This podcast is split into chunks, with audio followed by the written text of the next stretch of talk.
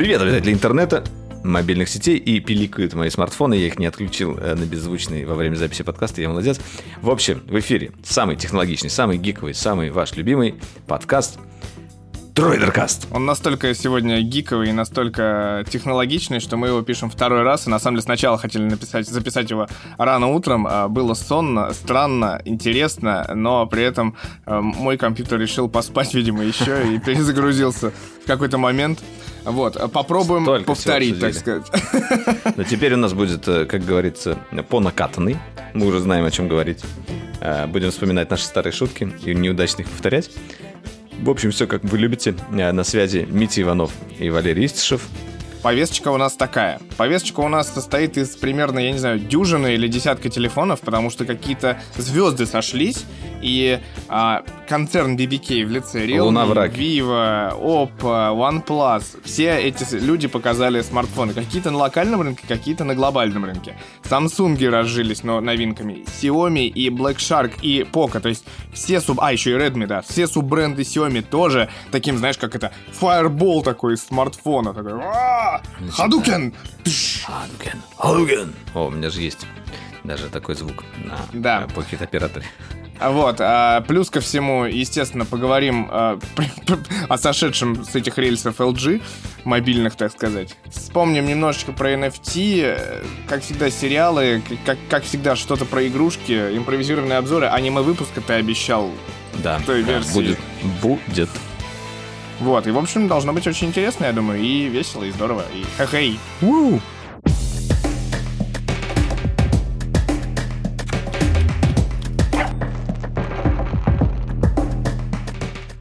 Мы, мы подсвещались и решили, что главный анонс э, э, на прошлой неделе или проза- про- да, на прошлой неделе был, Прошлой. э, от китайской компании OnePlus, э, которая показала свои новые флагманы. OnePlus 9 Pro и OnePlus 9. Ну, еще часики, но об этом мы отдельно поговорим. Главное все-таки смартфоны. И главное то, как проходила сама презентация, э, потому что все презентации OnePlus, э, чем мне они нравятся и чем, наверное, они многим нравятся, то, что они э, направлены на такую более гиковую аудиторию, и они говорят там о таких э, технических особенностях, о которых обычно другие э, презентеры умалчивают. Вот. И, наверное, первая техническая Кстати, можно особенность... это, знаешь, наругать других. Вот меня как раз спрашивали Давич, э, как раз в пользу Samsung, в пользу Xiaomi это относится. Они такие спрашивали, блин, как классно, да, что мы показали, типа, что очень мало, типа, цифр вот этих технических, очень... а, просто они дошли уже до того, что ничего не показывают, там, типа, чуть-чуть, там, типа, вот такой Да, большой да. дисплей и вот такой большой это аккумулятор. Я это называю. Ну, прям совсем, да, уже довели. А как бы Да. хочется каких-то подробностей-то нужно же И что самое смешное, они показали то, что Samsung показал, сколько, два года назад? Или про год назад? конкретно? Ну, я вот про экран. А, полтора, получается? Полтора года назад. И что Apple показал... А, нет, не полтора, полгода, полгода. Да. И что Apple показал, получается, наверное, года 3 или 4 назад. В общем, дисплей... Ой, э, Валера, как всегда.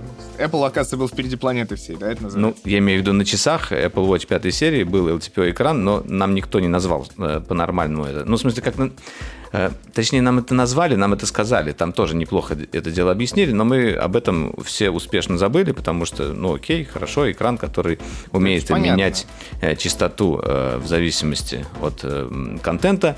Это здорово, он экономит батарейку. И сейчас мы видим, что эти экраны приходят на смартфоны, э, начиная вот э, с Samsung, но а, Oppo сделал на это тоже большой... Ой, Oppo говорю. OnePlus. OnePlus сделал на это большой упор и рассказал, что вот их экран, новый LTPO а, OLED, он будет уметь как раз-таки менять частоту в зависимости от потребляемого контента. Если это какая-то статика чтения, там, э, то можно даже там, до 1 Гц все это дело снижать. Если это кино, э, вы смотрите настоящее кино в 24 Гц, будет, ой, в 24 кадра в секунду будет 24 Гц и так далее. И когда нужно, будет включаться 120, то есть адаптивная развертка, но при этом эта адаптивная развертка чем хороша, тем, что э, чем меньше она, тем э, меньше потребляется батарея. Вот, ну это основная фишка. Если вы хотите узнать подробности про LTPO, у нас есть отдельный ролик, как это все работает и как это все устроено. Мы тут не будем углубляться, но мы понимаем, что это одно из направлений, по которому так или иначе все производители, скорее всего, будут обновлять свои экраны. Ну, кстати, видишь, да, забавно, что, типа, еще в прошлом году мы говорили, что 120 Гц это обязательное условие для дисплея, а в этом году мы практически все единодушно понимаем, что 120 Гц это хорошо, но как будто бы адаптив это прям еще лучше. Да, да, именно так. И именно в, в таком виде, чтобы это не просто была адаптивная развертка, а чтобы за счет этого еще и как бы батарея экономилась. Как-то в таком да, ну, виде. Ты, ты сказал, как это главная фишка, оказывается, у нас в OnePlus это дисплей, судя по твоим ну словам. Ну ладно, ладно, это не главная фишка. Мы все да, ждали. на самом мы, деле, мы... да, тут надо сказать, что 16 марта, по-моему, 23-го состоялась презентация, а 16 марта сооснователь OnePlus в своем аккаунте в Twitter, не только там Weibo они пользуются, вот, они международная компания, вот, а он опубликовал просто на голубом глазу э, все свои, так сказать, а, фоточки продуктовые белой версии смартфона, которая на самом деле, как выяснилось, достаточно страшная, когда в руках ее посмотришь. Вот, но главная фишка, конечно, смартфонов OnePlus 9 Pro это состоявшееся до этого подписание соглашения с Hasselblad. Короче, OnePlus и Hasselblad теперь вместе. Hasselblad, естественно, легендарный шведский бренд, чьи камеры первыми побывали на Луне, и активно очень OnePlus это использовал в презентации. А что следующее надо понимать? Что от Hasselblad там, а, кроме шильдика, кроме звукозатвора, кроме а, кнопочки оранжевого цвета в меню, а, есть специальная фишечка под названием Color Enhancement, там что-то by Hasselblad, это некий а, цвет, некая цветовая гамма, а, некая цветокоррекция от а, профессионалов Hasselblad, которые, к слову, еще поучаствовали в презентации, рассказали, а еще привлекли туда Hasselbladовских амбассадоров, которые нафоткали диво-дивные крутые примеры на OnePlus. Вот. Угу, угу. Все верно. Валера активно продолжает крутить Hasselblad в руках. И да, я, я понимаю, что у тебя есть великое чудо, ты можешь действительно пользоваться и OnePlus, и Hasselblad, а, я хотел, а, я хотел а, щелчок а показать, щелчок. Вот именно так они и записывали, да? Они позвонили какому-то человеку с Hasselblad и сказали, нам нужен щелчок, чуваки. Вот, э, да, вот этот вот э, звук затвора, как бы фирменный, он э, теперь есть в камере OnePlus. Э, даже вот теперь непонятно, хочется ли его отключить, потому что, допустим, в iPhone и во всех других Android-смартфонах я его мгновенно практически отключаю. Оставляю только, не знаю, вот в Samsung виброотклик отклик такой прикольный, такой, как будто пленочка внутри перематывается. Вот, а Соответственно, OnePlus с Hasselblad это некое новое решение. Тут надо сказать, что OnePlus 9 и OnePlus 9 Pro, они различаются не сильно. Ну, то есть один с плоским экраном, но 120 Гц тоже получил, второй с экраном, как они сказали, мы хотим загнутый, но, менее, но, но более плоские люди хотят, и мы сделали, мы вас услышали, и он с адаптивным как раз.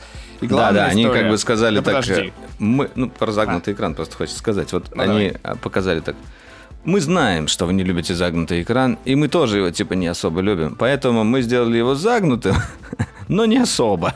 И в итоге вот они так типа по струнке прошли, вроде как он у нас безрамочный и почти не загнутый, и вроде как это вас напрягать не будет.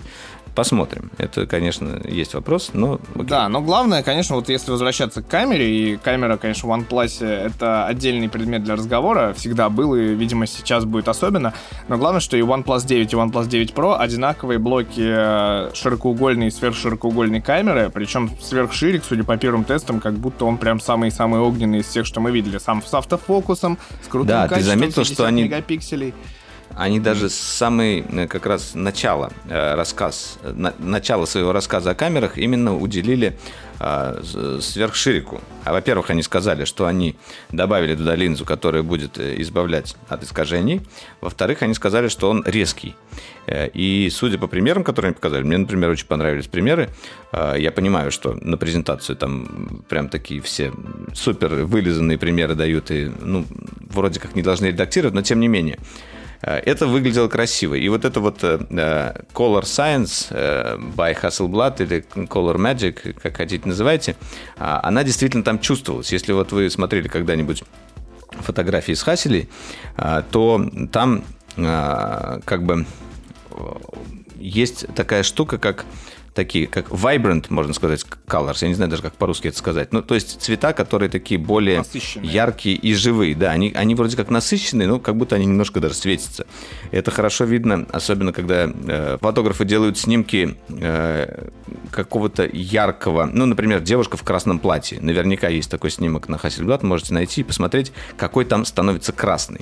То есть э, вот эти вот детали, они действительно как будто бы читаются. И, э, и как бы тут я, можно сделать вывод, что Хасельблад не просто туда пришел, чтобы его надпись оставили, а как будто бы действительно э, проделана была большая работа. Ну, то есть не и... тот случай, как был э, с мотомодом.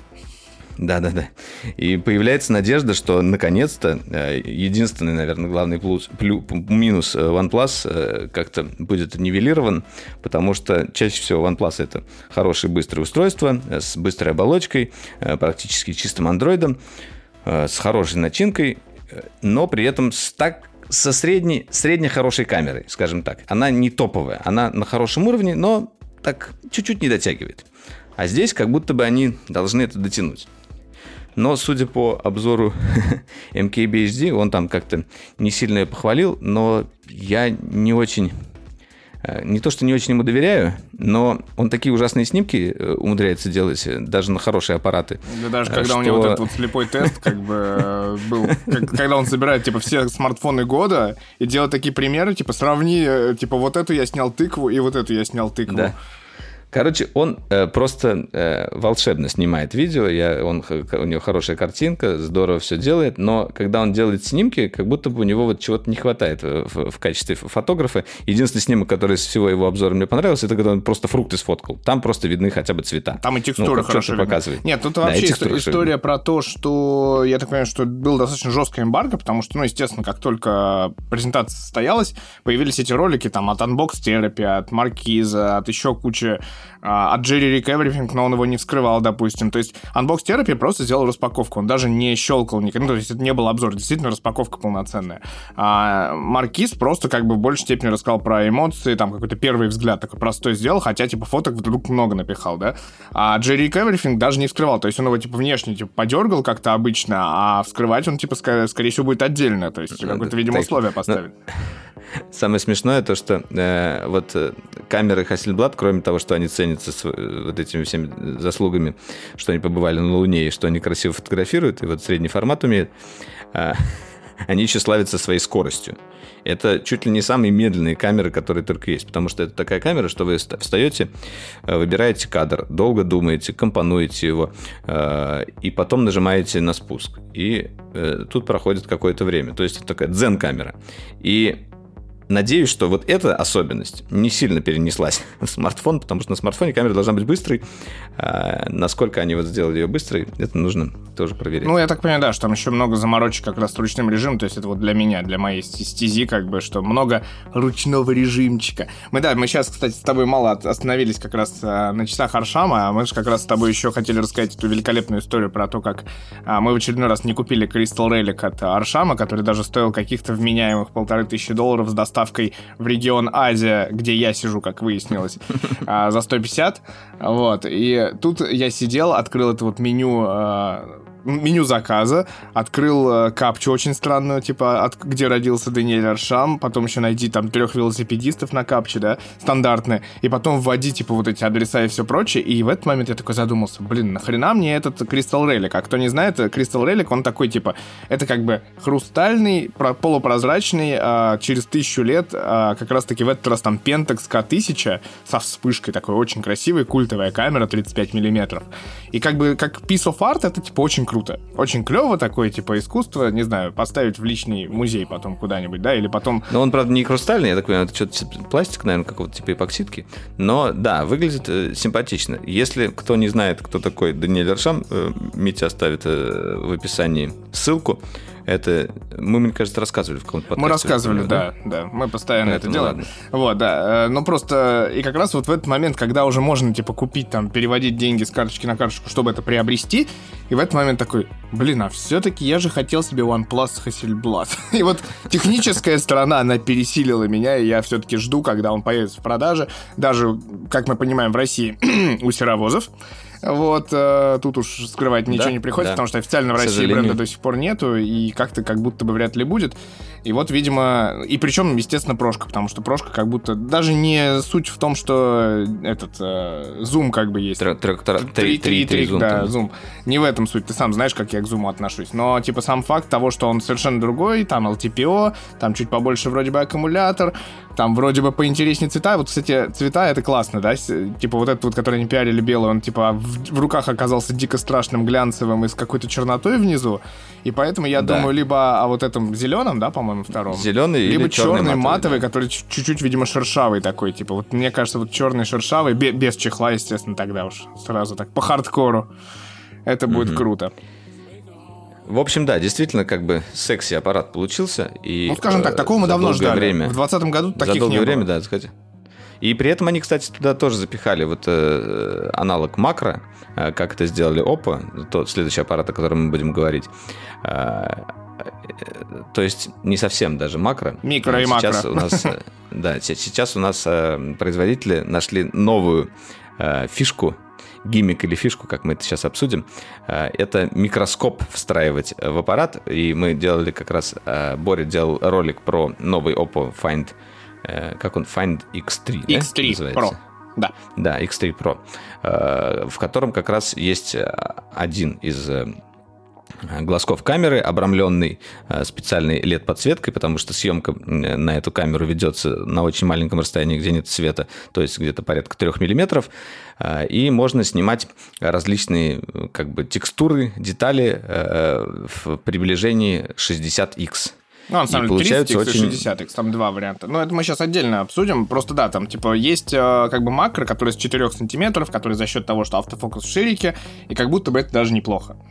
Вот, но микро и макро это все-таки две разных. То есть есть, э, знаешь, э, классические фотографии, то, что вот показывают нам, говорят, у нас есть макрокамера, а говорят сейчас это примерно все, да, кто доставляет там 8 камер подряд, там типа одна макро, другая вспомогательная, угу. третья еще за что-то. Да, и часто ставят ее просто для галочки, вот, ну, потому что чаще всего эта камера на 1 там мегапиксель, на 3 мегапикселя, и поиграться и забыть. Но тут они все-таки, хоть и поиграться и забыть, с одной стороны, с другой, это открывает какие-то возможности такой. Ты как-то перескочил на тему мира. другую совершенно. Мы OnePlus обсуждали. А ты пошел там, типа, да? куда-то, да, вдаль. Это мы Я вернемся отдельно. Нет, а тут просто я тебя хотел вернуть обратно. А, я хотел сказать, что макрокамера, вот та, та, что как бы в OnePlus стоит именно, макро, это как бы крупноплановая съемка, на самом деле, в классической фотографии. Как, знаешь, как э, называть, типа, широкоугольную камеру, типа, основную правильно, да? Вот, а как раз Oppo поставили камеру микроскоп, вот это ближе как раз к макрокамере, нормальной макрокамере, которая классическая mm-hmm. макро, когда там глаза стрекозы там вот с этими сеткой безумной. А, вот, а, ну ладно, вот в общем как бы по поводу OnePlus хочется закончить, что цена в этом году кажется более-менее даже адекватной, то есть в прошлом году мы как-то дружно ахнули, что типа OnePlus стал дико дорогой, в этом году как будто бы такого ощущения нет. Типа мы поняли, что, ну, типа, вроде как нормально. Либо мы привыкли. Непонятно, да. Ну да, все равно в районе 1000 долларов, но э, уже поменьше, как будто бы 960, да, вроде бы.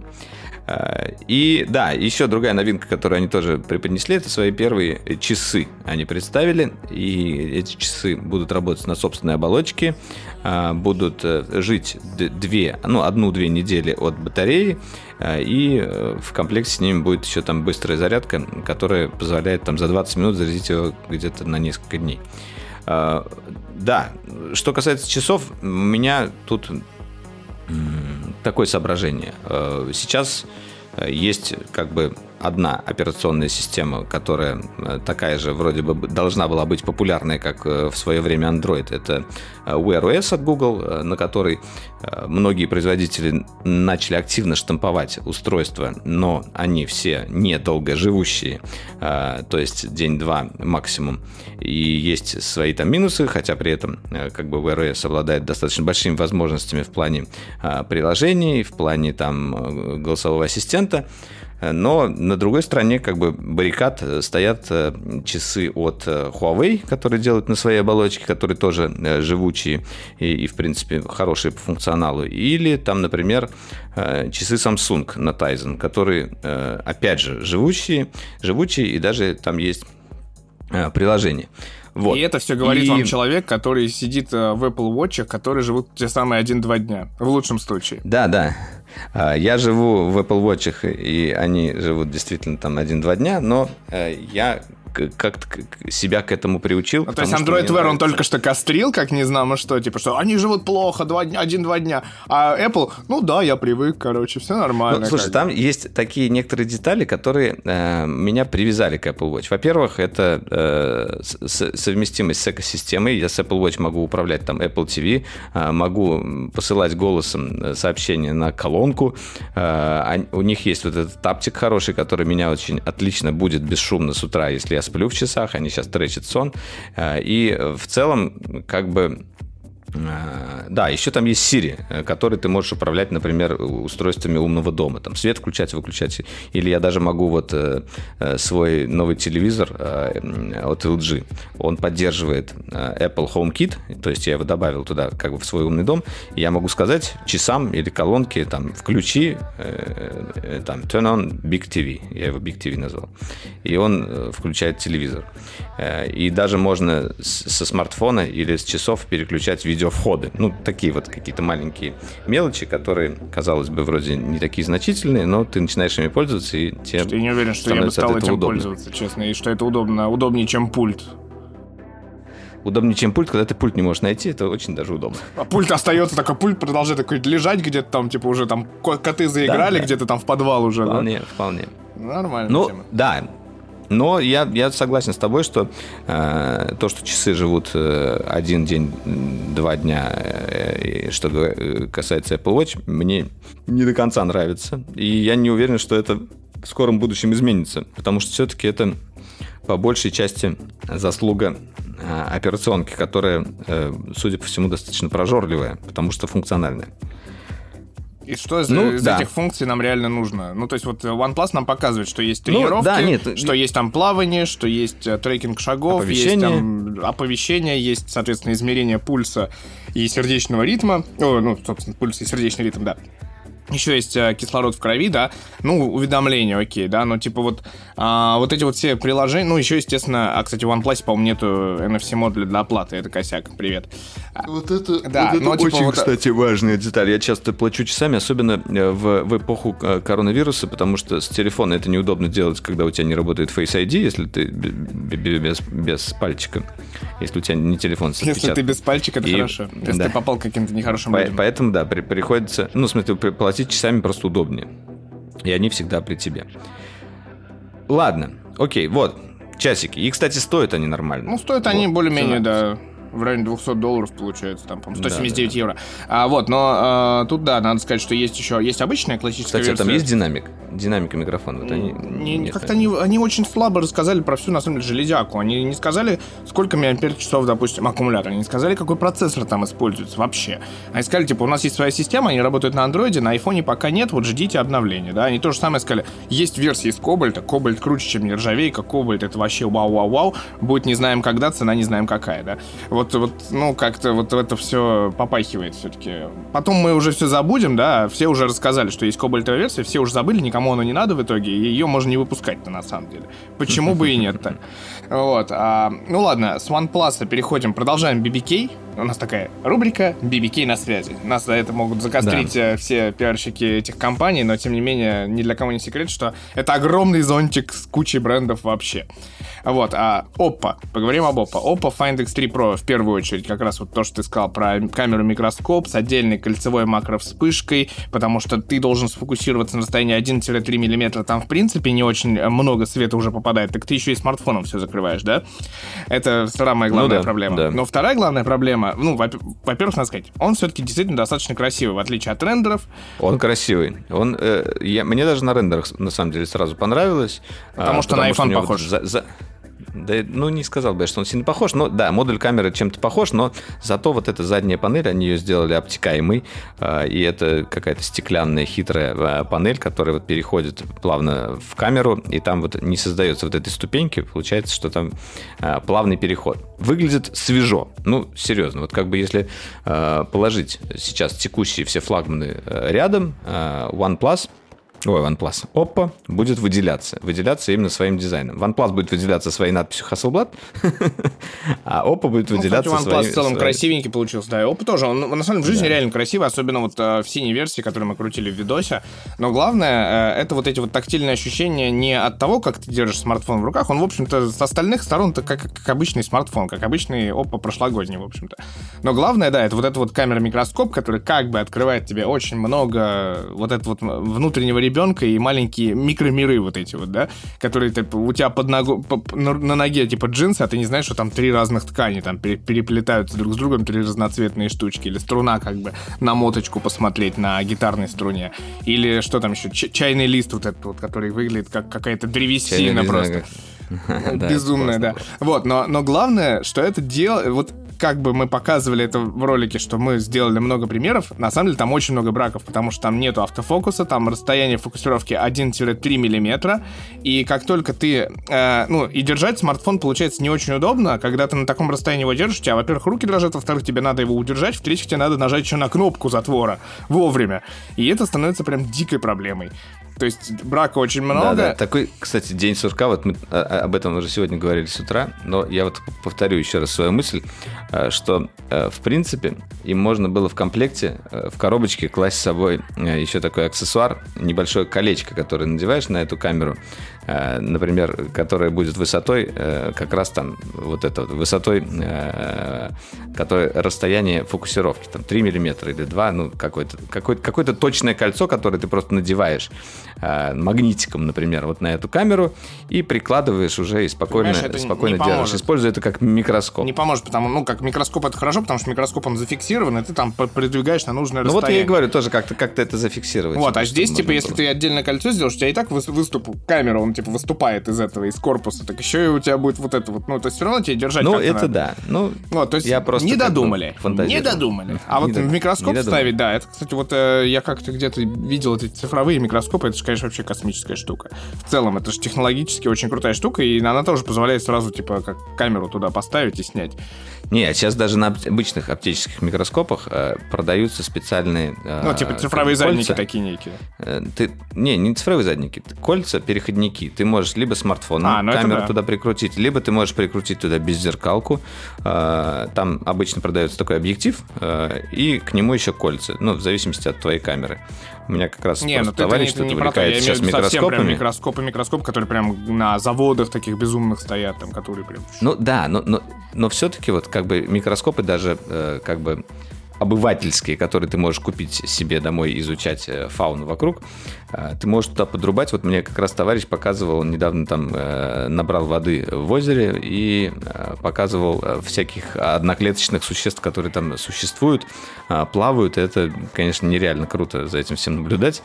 И вообще вот эта вот история с микроскопами, она как-то э, прошла. Вот мне сначала он рассказал вот то, что он купил микроскоп, показал эти снимки, а потом я увидел то, что смартфоны начали в эту сторону развиваться. Как какая-то вот как будто бы волна пошла на исследование. Ну да, но и тем не менее, это все равно, я буду настаивать, что это как бы, это клево сделано, это хорошо реализовано, потому что это действительно там хотя бы какое-то качество есть, какое-то разрешение у этого есть. Это не выглядит как вот эти как раз макрокамеры, которые сделаны для количества, а все-таки это выглядит как отдельный элемент, который позволяет тебе сделать что-то новое. Но все-таки я настаиваю, что это, конечно же, некий гиммик, который э, запрятан еще достаточно глубоко и не является типа каким-то вот прям вот э, попробуй меня, срочно, чувак. Это знаешь, а, а, вспомним... О, кстати, вот это хорошая идея. А, давай вспомним такие вещи, как слоуфи, Давай вспомним такую вещь, как сверхзамедленная съемка в Sony, а потом еще и в Huawei, да. Давай, давай вспомним какие-нибудь вот эти вот режимы безумные, которые... Слушай, да, это все, это все гиммики, я согласен. Но это те вещи, которые нас действительно вот радуют как, как гиков. Потому что когда э, устройство начинает делать что-то из ряда вон, и действительно это необычно, не просто там, когда ты фоткаешь какая-нибудь там AR-маска налезает сверху, там, да, это здорово выглядит технологически, а тут именно вот э, уже такой какой-то инженер инженерное решение, э, которое позволяет тебе как-то открыть э, возможности своего аппарата по-новому. Опять же, э, вот у OnePlus та же примерно история была с этой инфракрасной съемкой, когда можно было инфракрасную камеру использовать и снимать вот, вот, эти вот различные как сказать, материалы, э, часть из которых как раз пропускают инфракрасные лучи, за счет этого они получаются прозрачными на снимке, и получается очень э, интересные такие арт арт, арт-фотография. Я тебе, кстати, скинул видео. Да, я увидел. Одной очень, какой-то там... Очень странное, если... Ну, и страшно немножечко. Страшно и странно. Какой мир вокруг нас. Да. Вот, э, ну, да, тем не менее, как бы фишка ради фишки, но прикольная фишка. Действительно, вот хочется отметить, что она вот, э, поскольку это такая именно dedicated штука, как бы, то есть это не штука, которую, типа, они там анонсировали миллиард лет, там, типа, сделали, типа, и сделали ее просто как-то очень плохо, да, это все-таки хорошая штука. Хотя, типа, на самом деле, Слоуфи iPhone тогда сделал неплохо, и сверхзамедленные все эти видео были сделаны неплохо, и они действительно тоже, типа, что-то новое они как бы открывали. Просто другой вопрос, что ты, типа, один раз, другой раз попробовал и закончил на этом. Как бы закончили упражнение. Ну ладно. Ну, в общем, да, OnePlus Ой, OnePlus. Почему я Oppo и OnePlus э, путаю? Действительно. Oppo, знаешь, OnePlus. знаешь Они почему? Он Нет, я тебе отвечу, почему. почему? Потому что, потому что, во-первых, BBK. Во-вторых, Питлау, который сооснователь OnePlus, он сейчас, по-моему, главный по продуктам в Oppo. И вообще, на самом деле, mm-hmm. в Китае OnePlus это, на, на, на самом деле, мега fail, если что. OnePlus в Китае будет работать на ColorOS. Вот это, кстати, меня очень расстроило, потому что мне так нравится их Oxygen OS, а, она очень действительно такая Нет, Oxygen, по-моему, это же европейская Oxygen. версия, а китайская, она какая-то другая у них была, типа какая-то. Да, ну наверняка. Ну вот мне как раз нравится э, такая европейская, европейская американская версия, которая больше всего похожа на, на Pixel Experience, э, и в, в то же время они там еще ее дотюнивают, э, у, там ускоряют анимации, э, добавляют некоторые полезные фишки. Э, кстати говоря, переключатель у них на месте остался, вот этот их свойственный трехпозиционный. Мне он, кстати, тоже нравится. Блин, да, вот я не понимаю, почему, почему никто это не использует. Действительно очень классно. А, а джек для наушников там есть или нет? Нет, по-моему. Ушло. Но там ну, стерео вроде бы есть вместо даже пьезодинамик, кажется. Ну, то есть там вроде бы как по, по нему все самый фарш. Ладно, возвращаемся к Oppo. Oppo на неделе еще в России представил Reno 5 и Reno 5 Lite. Это смартфон попроще, 30 тысяч рублей, но вроде как достаточно годный в плане того, что там всякие ультранайты, там, ну, как, как бы они пытаются захватить вот этот вот сегмент рынка, который интересен, конечно, всем. Самый массовый. Да, самый массовый и такой уже интересующийся, но при этом а, не очень сильно ну, нет, платежеспособный, на самом деле. Пока что это все-таки можно считать платежеспособным, наверное. Ну, просто те люди, которые как бы не, не готовы тратить слишком много Ну да, которые не гоняются именно за технологиями, как, бы, как мы. Да, и как бы одно дело мы, да, потому что мы постоянно об этом говорим, нам это интересно. Другое дело, э, человеку нужен телефон, э, который как бы хорошо снимает, э, долго живет, хороший экран имеет, контент нормально потребляет, быстрый, и играть на нем можно, и стоит нормально. Вот, в принципе, если как бы говорить по этим параметрам, сразу да. возникает первая мысль о Xiaomi. Ну, но, нет, но Xiaomi там иногда, они, знаешь, Xiaomi такие прям в альтернативу и в ультра такую какую-то штуку очень часто играют. Сейчас мы попозже поговорим как раз. Вот Xiaomi это часто прям такой, да, первый вариант, и потому что они, типа, есть везде. Но есть везде, на самом деле, и Samsung, если посмотреть просто Samsung, он как-то там есть плата за бренд, есть там еще что-то, тоже сегодня обсудим.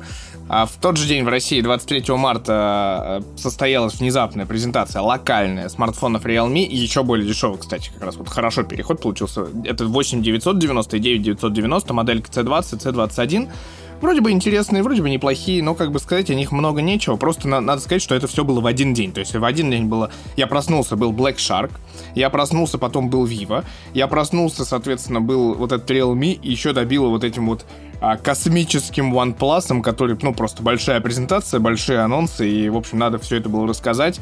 И в течение дня я, конечно, тогда очень устал. Вот, дальше, собственно, Vivo.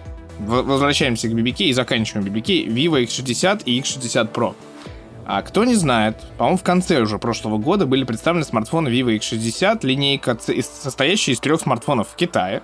А работают они там, на процессорах, как неудивительно, Exynos 1080, который чуть ли не на эксклюзиве в итоге у Vivo. Exynos. Почему ты постоянно называешь Exynos? Какой-то нос. Э, Exynos. На первый слог ударения. Exynos. Ладно. Вот, а не столь важно. Вот, короче, их ждали в глобальную презентацию. Кто не знает, э, собственно, Vivo э, сделал, э, тоже решил посотрудничать то есть одни постучались в дверку к Hasselblad, вторые постучались в дверку другому, типа фотографическому бренду Zeiss.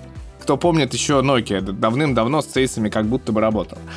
Вот. Лучшая оптика в мире, если так подумать. Да, и, кстати, тут можно, знаешь, покорить коллег, я им это в личке тогда сказал. А, они умудрились, э, ребята, написать, что, типа, есть смартфон OnePlus 9R для Индии выпущенный, который не получит оптику Hasselblad. На что я ответил, ну да, Hasselblad же это главная оптическая компания на Земле, они столько оптики сделали. Кто не знает, в том же Валерином Hasselblad, собственно, стоит 80 мм 2.8 Zeiss. Zeiss. Ну, то есть Цейс это типа все про оптику. И Цейс, он там частично даже Sony ям, да, по-моему, принадлежит. Там есть Carl Zeiss бренд, есть Цейс отдельно бренд. Это прям суббренды одной большой такой истории, которые делает и очки, и Да, именно оптику Цейс э, ставят э, на вот эти вот аппараты э, ультрафиолетовой литографии при производстве процессоров, если вы смотрели да, они только Где они стоят. Вот, это, это единственная компания, которая способна э, с, э, с такой высокой точностью э, производить линзы в мире. Больше нету таких вот компаний. Это как бы уникальные на самом деле ребята. Я не удивлюсь, если, знаешь, что бы ты ни делал, где бы ты ни находил, типа, и, ну, что бы ты ни подумал, наверняка там будет цейс. То есть я вот даже не проверяю, но я уверен, что в каких-нибудь условных телескопах Хаббл находятся цейсы, стекла. Вполне возможно. Ну, то есть, типа, возможно. это микроскопы, это простые... В Москве, в России много достаточно сейчас, э, грубо говоря, точек с очками, которые со стеклом Цейс. Вот, и это большая линейка объективов, в том числе для Sony, там дофига всего.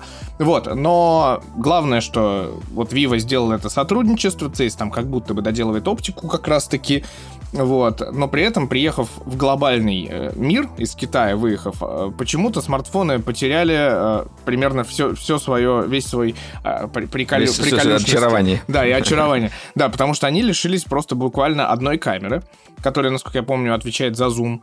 Они лишились э, каких-то фишек. То есть Pro Plus вообще версии не будет в Европе. Ну и глобальной версии. Вот. А, и разница между Vivo 60 и Vivo 60 Pro получается в том, что у одного типа чуть потолще аккумулятор на 100 мАч, и у одного есть 60 Гц, а у другого 120 Гц. Вот и все в экране. А все остальное вообще идентичное. Ну, там, типа, есть одна основная камера, которая вроде бы хорошая, которая подвешена на этой системе стабилизации, которую мы видели в прошлом году. Которая допилили... Которая красиво выглядит. Большая такая. Да, есть еще ширик, есть еще какая-то дополнительная камера. Вот, но, типа, у меня вот в связи с таким анонсом вопрос, почему вообще... А, еще, да, они получили еще что странно, они получили не 888 Snapdragon, а 870, то есть как бы апгрейженную версию прошлогоднюю 865 и даже 865 плюс. Не на 5 нанометрах, а да, на 7 да, да. нанометрах получается, по-моему, да? Там, по-моему, в этом еще суть. Вот, ну, то есть, как бы, у меня есть вопрос, зачем существуют вообще смартфоны Vivo в том виде, в котором мы их видим каждый раз? То есть, как каждый раз ты такой, типа, вроде видишь, типа, вот, вот, вот он, Belief, вот они сейчас с Цейсом, сейчас они сделают что-то вау, невероятное, да? То есть, OnePlus, типа, сказал, Hasselblad, все такие, ну, посмеялись, ну, Hasselblad, шильдик сделали, а вроде бы что-то сделали, да? А с Vivo, типа, Цейс и, и что, и где, и как? Опять же, очень много вопросов возникает по поводу того, что в Китае продаются еще под Vivo, есть еще суббренд IQ. И это как бы смартфоны, как вот, знаешь, как Redmi, как Realme, типа, очень, типа, цена, качество, цена и возможности, вот такая вот история. И ты хочешь mm-hmm, что-то mm-hmm. такое, но их нету глобально, вообще глобально, их никуда не выкидывают. Хотя они вроде выглядят Ничего, очень придут, красиво, думаю, интересно и ярко. Когда-нибудь. Вот. Вполне возможно. Да, заканчиваем с BBK, переходим к Xiaomi. Xiaomi. Xiaomi, да. Xiaomi. Впереди еще у нас, кстати, Huawei, о котором мы тоже вспомним, хоть его и как бы э, прищучила Америка сильно, но э, у них есть один э, козырь в рукаве, которым они могут блеснуть в этом году. Да, ну давай сначала да, Xiaomi. Xiaomi. А, первое, что надо сказать, в России стартовала линейка Redmi Note 10. Ну, то есть она в апреле, она вот-вот стартует глобально в продажах, да. А, это в Россию приехало из четырех устройств а, только два. Redmi Note 10 Pro за 29 тысяч рублей и Redmi Note 10 за 18 тысяч рублей. Redmi Note 10S, как выяснилось, это продукт больше ориентированный на индийский рынок. Спасибо, мы еще не совсем Индия. Это такая вот как бы э, хочется мысль выразить. А второй 10 5G, соответственно, с 5G у нас как бы все так себе. Ребята решили просто, ну, не заморачиваться. Лишняя сертификация, типа, где там 5G, вот там вот 14 зон от МТС, как мы говорили в прошлом выпуске где-то, ну, ловите, не хотите. Вот. А главное, что надо знать про Redmi Note 10, как всегда, что он, типа, вроде как крутой, вроде как цена возможности, вроде как по цене приятно, действительно. И при этом он получил 108 мегапикселей камеру основную, он получил AMOLED-дисплей с поддержкой 120 Гц. А младший Redmi Note да. тоже хвалится, ну, типа, там, 48, по мегапикселей камера и э, AMOLED тоже. То есть AMOLED, он приходит все ниже и ниже и ниже, и это, конечно, стоит сказать, что это, наверное, хорошо, прежде всего. Да, да, это становится как бы уже такой э, технологией де-факто. И опять же тот, же, тот же 120 Гц, когда уже появляются на э, девайсах э, средней руки, э, тоже не может не радовать и э, расстраивает только то, что его до сих пор нет на, на iPhone. Вот, э, ну, когда-нибудь года через три поговорим. Да, да. Слухи, э, слухи пророчат нам, что следующий iPhone все-таки будет у нас тоже с LTPO, с LTPO матрицей и 120 э, или даже больше э, герц. Посмотрим. Вот, а, и тут, в общем, и тут. да, как раз мы переходим... Там же еще кое-что да, у Xiaomi есть. 29 марта вообще-то будет, то есть завтра, на самом деле, должны... Нет, Black Shark, Black Shark. Это подожди, сейчас... А, ну давай Black Shark. Black Shark 4, Black Shark 4 Pro. Удивительно тем, что вдруг четверку использует азиатская компания. Это игровые флагманы, как будто бы очень красивые и, и не сильно дорогие.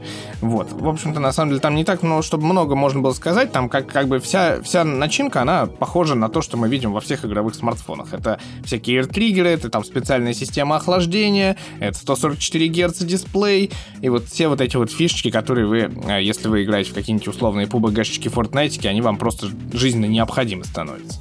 Здоровая батарейка вроде еще там. Да, здоровая батарейка и два USB-шника, как, как тоже практически всегда бывает, э, которые, типа, позволяют подзаряжаться вертикально, горизонтально, когда вы играете, грубо говоря. Да, и я так понимаю, что там такая же вот штука, как и на э, игровом смартфоне от Asus, э, можно напрямую ну, грубо говоря, подключая э, шнур питания, э, питание будет идти не через батарею, а напрямую, да? Ну, видимо, да, но это я, я не уточнял этот момент, ну, скорее всего, Потому оно... что она важна тоже как бы для, да, для игр. Да, вот. Э, играть. И да, на этом как бы Xiaomi не заканчивает, потому что вот буквально на днях Xiaomi должен показать новый смартфон из линейки Mi Mix, и это, как ни странно, скорее всего, не будет какой-то раскладной или вот раскрывающийся, или смартфон с завороченным экраном, как был Mi Mix Alpha в прошлом году, который никто так и не увидел. Ну, в смысле, его как будто бы возили по всем городам, даже в России, но... Ну, он был концепт. Да, но его никто реально из журналистов так и не пощупал в руках, вот действительно, чтобы погонять его как-то и попробовать, как это работает.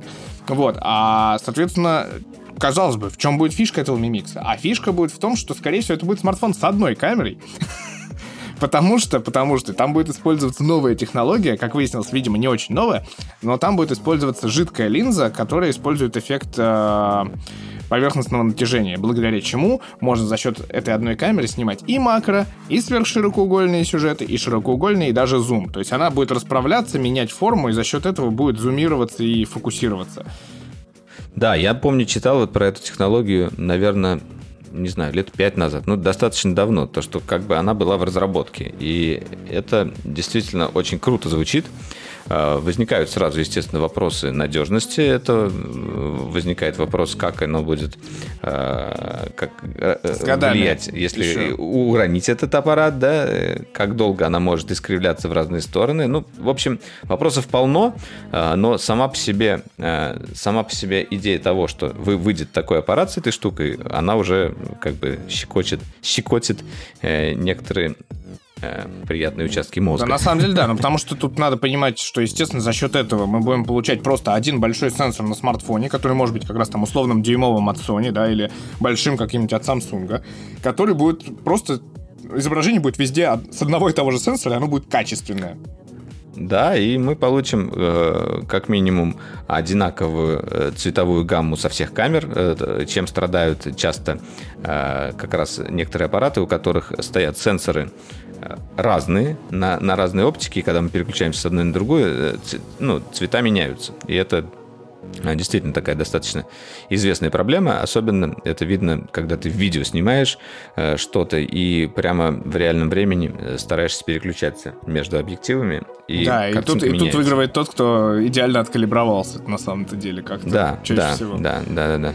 Именно так. Вот, и в общем, на самом деле, тут как раз ты как раз говорил про бомбу, и вот она бомба от Huawei, скорее всего, потому что что новые P50 Pro с, возможно, там последними какими-то вы, выкраденными какими-то чипами, или вообще, нужен, может быть, какие-то новые чипы они все-таки свои сделали, что вот новые Huawei P50 Pro, да, без Google сервисов, но на Harmony OS, но с допиленными всеми этими Huawei Mobile Services, они как раз получат вот эту камеру, и вот тут как бы интересно, да, что они же как бы с Лейкой-то продолжают сотрудничать, Лейка никто не разрывал там до сих пор никаких связей, и так бы мы увидели условно OnePlus с Лейкой, да, который как бы все-таки более сильный и более прям фотографический бренд во всех э, сегментах. То есть он как-то более... Как минимум более массовый. Более массовый, более известный, и он да. такой, ну, более про... Не про среднеформатные камеры, как минимум, как Hasselblad. Это вот как бы как раз большая, мне кажется, проблема. А других-то больше и нет. Мы как раз с тобой вспоминали, что есть Sony, есть Nikon, есть э, Canon, но непонятно, с кем бы они вообще могли бы сотрудничать. То есть Sony точно вообще ни с кем, потому что есть как будто бы до сих пор Sony Xperia, да? И, а Canon и Nikon, ну, а зачем им это? У Nikon вон там на МК, если камеры торчат, им, у них своя борьба и своя битва с этим всем. Вот. Да-да-да. Вот, но, э, да, и как, как будто бы Huawei с лейкой может сделать что-то даже интереснее, наверное, чем Xiaomi, потому что у них как будто бы более интересные экспертиза в этом всем вопросе. Да, да, нет, и вообще, как бы, если мы смотрим на прошлые устройства компании Huawei, мы видели, как они очень хорошо зашли вообще в мобильную фотографию. А, они первыми, не раз уже говорил, что они первыми показали нам ночную съемку настоящую. Да. А, ну, ты вспомни, как они ее показали. Мы сидели пер... с тобой, открыв рты, когда в Париже они это показывали. Да, да. И потом бегали еще по ночному Парижу, э, тестировали все это. А, также они первыми, по сути, сделали по-настоящему такую нормальную коллаборацию с Лейкой э, еще до, до ночного режима. То есть они добавили туда э, черно-белый сенсор, который тоже действительно выигрывал по сравнению с э, обычным сенсором, э, когда снимаешь в ЧБ, и появлялись новые детали. Мы об этом тоже э, когда давно делали видео. Кстати, то ли на OnePlus, да, на OnePlus, мне кажется, черно-белый сенсор тоже они еще поставили, да? Или, или ну, Oppo любит такие сенсоры точно ставить. OnePlus я вот не помню, я сейчас не буду говорить. Я или, могу или сказать, это... да, что как раз Huawei славился тем, что он вот не так давно к, к широкоугольному многомегапиксельному сенсору добавил сверхширокоугольный многомегапиксельный сенсор, то есть у них тоже вот эти вот 50 мегапикселей были, и тут OnePlus такой, такой знаешь, идет по проторенной дорожке по-своему. То есть, типа, они такие, а мы сделали, типа, классную сверхширокоугольную камеру, ребят. Я, кстати, думаю, что очень много перебегут, знаешь, сейчас на OnePlus, потому что, типа, не, не потому что там Hasselblad, типа, и мы такие все фанаты там за, за брендом бежим, а потому что просто как будто бы вот на, ну, вот на стадии железа они нас, типа, показывают, что вот мы тут как бы очень знакомую вам историю показали. Вы попробуйте, вы только попробуйте, интересно же. Да. Ну вот, собственно, наверное, на этом мы э, китайские, Нет. китайские бренды... Еще Пока есть. Нет еще? Еще про Пока, оказывается, забыли. Ну, давай, ну Poco, да, это тоже, Poco. собственно, представил два смартфона. Кто не знает, бренд Poco, он продолжает существовать. Он немножечко стал более самостоятельным относительно Xiaomi, потому что они объявили, что они будут делать все отдельно но при этом они представили один из аппаратов, который является глобальной версией Redmi K40. Вот, и представил два смартфона, Poco F3 и Poco X3 Pro. На самом деле приличные, интересные, тоже на 870 как раз Snapdragon и не очень дорогие, судя по всему, когда они появятся в России. Вот, просто, наверное, кого-то это тоже интересует, э, чтобы получить достаточно мощные, не, наверное, не главное, как бы для тех людей, кто не любит очень, типа, и не заморачивается по камере, но кто, допустим, играет в какие-то не супер прожорливые игры, кому нужна действительно какая-то рабочая такая машинка, рабочее устройство, рабочий гаджет в меру мощный и э, на, на, на некоторое время и при этом доступный. Вот, и э, вот как раз-таки мы подходим к Samsung, который, который тоже показал смартфоны, и тоже показал смартфоны в, э, грубо говоря, в среднем ценовом сегменте. Тут я должен, да, знаешь, ковырнуть немножечко корейцев, потому что они сделали очень неудобный а, показ под эмбарго я смотрел на эти смартфоны на онлайн-платформе. А, я посмотрел, сколько там, 4 или 5 видео, все из которых были посвящены тому, какой awesome новый смартфон. То есть у них был awesome дисплей, awesome battery, awesome ecosystem, awesome камера и все прочее. Они вот через слово awesome все показывали. Но как раз-таки они толком в итоге после презентации, после того, как я выкачал там 218 фотографий, еще столько, ну, не, чуть меньше видео а, презентационных, я понял ровным счетом ничего, то есть я толком не знал до момента анонса, какой процессор в устройстве стоит, насколько там аккумулятор, какие реально камеры стоят, и главное, какие модели будут в России, потому что они в итоге показали Galaxy A52, Galaxy A52 5G, Galaxy A72, Galaxy A32 5G, Galaxy A42 5G, а в России появится только A52 и A72 обыкновенные. Вот, но этого я не mm-hmm. знал, да. Вот, и поэтому ну, как бы это опять поликарбонат, корпус из поликарбоната, или как, наверное, Samsung его до сих пор продолжает звать э, гластик. И э, это... Серьезно? Ну, да, у них же вот эта вот история с гластиком. Galaxy Plastic? Гластик, нет, ну, типа стекло, но пластик. Гластик. Глаз и пластик. Вот, а Galaxy A52 будет стоить, это, значит, 27 и 33 тысячи рублей, в зависимости от версии памяти оперативной и накопителя, а Galaxy A72 36 и 40 тысяч рублей. То есть вот снова они вот в этот сегмент пытаются как бы э, воткнуть. Но при этом, кстати, симпатичные устройства получились. Внешне прям симпотненько, интересненько.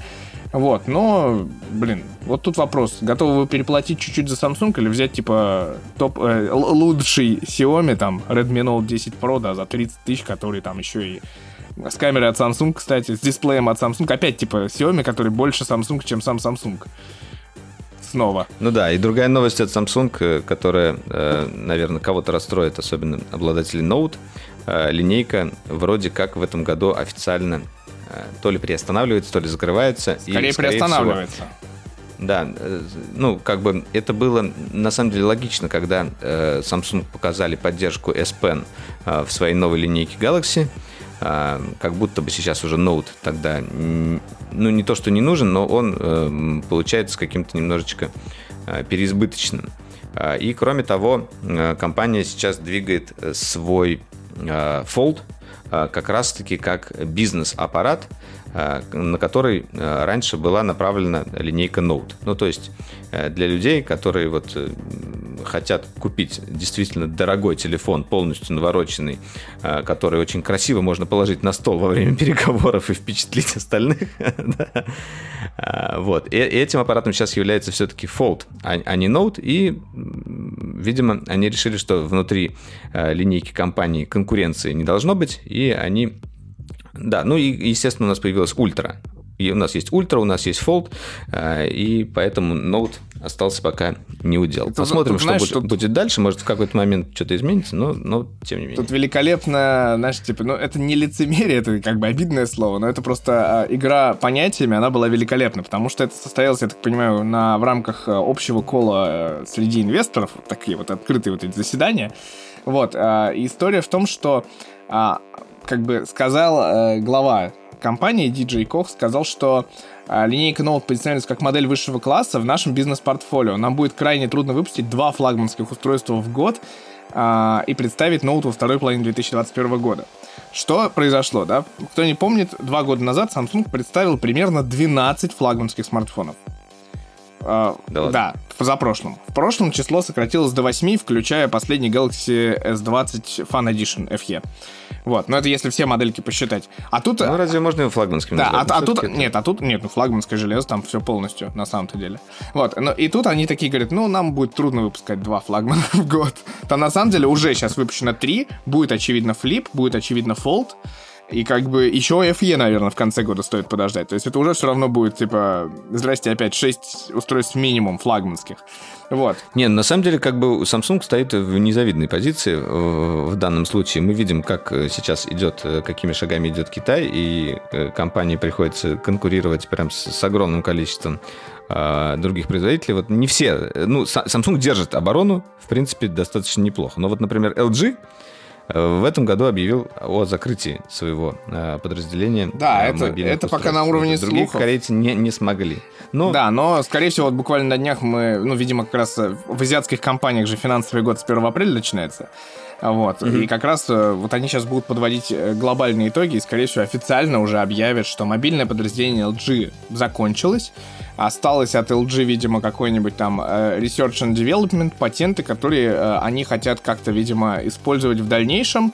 Все сотрудники будут там перебазироваться в другие направления, в другие, как бы, а, не офисы, а в другие сегменты, грубо говоря, поскольку LG продолжает быть лидером в бытовой технике, продолжает делать клевые телеки, да, но при этом вот э, э, вроде как, вроде как, э, были сорваны переговоры с Volkswagen на минутку и с... Э, по информации была еще, да, с Vingroup вьетнамская, который смартфоны VinSmart выпускал. Или выпускает. Mm-hmm. Вот. Э, и с ними не договорились. И в итоге закрывают это подразделение. Соответственно, последним в итоге смартфоном, который мы увидели от LG реалистичным, мы не увидели, коллеги увидели, LG Wing, который вот э, поворачивался на 90 градусов дисплей. Такой боковой странный слайдер получался у них.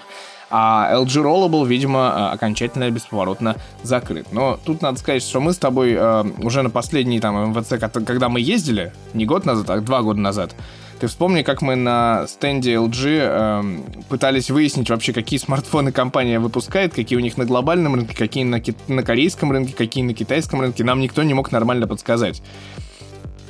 Это была путаница. Это еще вот это, э, как там было, распознавание руки, что-то вены и какие-то жесты. Ой, ну да, это было странно.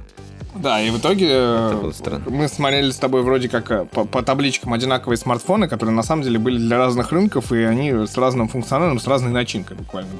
Вот, поэтому, к сожалению, эта новость никого не удивила, но на самом деле грустноватенько, конечно.